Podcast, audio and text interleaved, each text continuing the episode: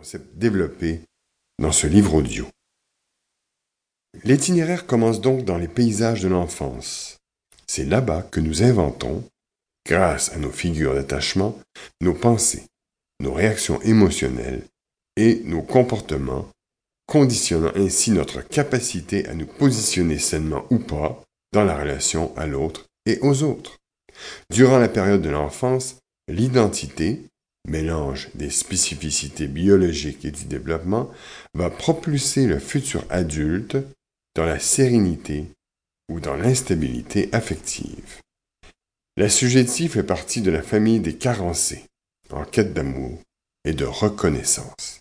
Il décortique, analyse chaque acte en vue d'être reconnu et aimé.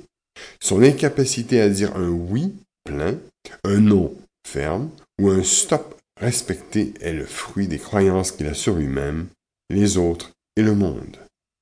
Parcourir l'univers des interactions avec plus ou moins de justesse et d'aisance dépendra donc de la construction de la triade pensée, émotion, comportement que je nomme le processus PEC. J'insiste dans cette partie du livre audio sur l'impact joué par cette triade, car cela vous permettra de réfléchir afin de passer du pourquoi en suis-je là au comment puis-je changer cela?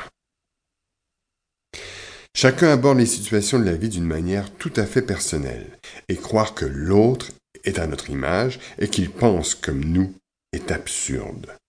Ma réalité n'est pas la réalité, et la réalité de mon voisin n'est pas la même que la mienne. La réalité est subjective. C'est pourquoi nous parlons de croyance. Elle concerne soi, les autres et le monde. Je suis, les gens sont, et le monde est tel que nous le pensons. Plus l'histoire affective d'une personne est chaotique, plus sa perception de la vie risque de s'éloigner de la réalité et moins elle acceptera que l'autre pense différemment d'elle. Ainsi, le dysfonctionnement produit par l'assujettissement enferme-t-il son propriétaire dans une perspective de pensée unique? L'autre me comprend, m'accepte, répond à mes attentes, me comble et me rassure. Mais revenons sur ce qui constitue cette fameuse triade pensée, émotion, comportement. Je vous propose d'imaginer que dans l'installation précoce de ce processus, les pensées sont la coque du navire, le fondement par où tout commence. Cela forme la matière, la qualité de cette coque. Nous prendrons les mers ou les fleuves avec telle ou telle spécificité émotionnelle et comportementale. Nous développerons ou ignoreront le dysfonctionnement lié à l'assujettissement.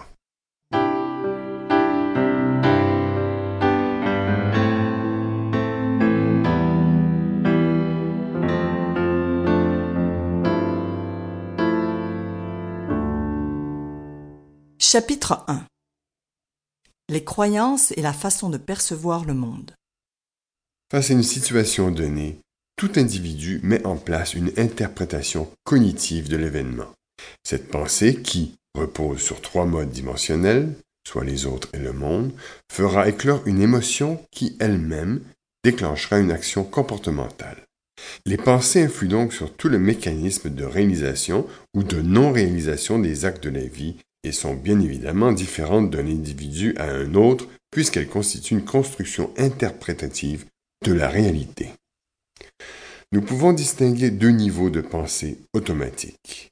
D'une part, les pensées profondes, qui sont inconscientes et fortement ancrées, et d'autre part, les pensées de surface, qui peuvent être contrôlables et modifiables avec un minimum d'effort et d'attention. Les pensées automatiques s'imposent à nous parce qu'elles sont notre propre référence, notre repère, notre seule manière d'envisager la vie l'unique façon de se glisser dans un environnement et d'y interpréter son propre langage et celui des autres. C'est dans l'enfance qu'il faut aller chercher cet enracinement cognitif. Les figures d'attachement, en priorité les parents, censés mélanger habilement, sans excès ni retenue, l'amour et l'autorité, seront à l'origine de la structure psychique de l'enfant. Ainsi, lorsque les besoins fondamentaux sont satisfaits, l'enfant, puis l'adolescent, acquiert des croyances sur lui-même, les autres et le monde, normalement favorables à une bonne interprétation des situations.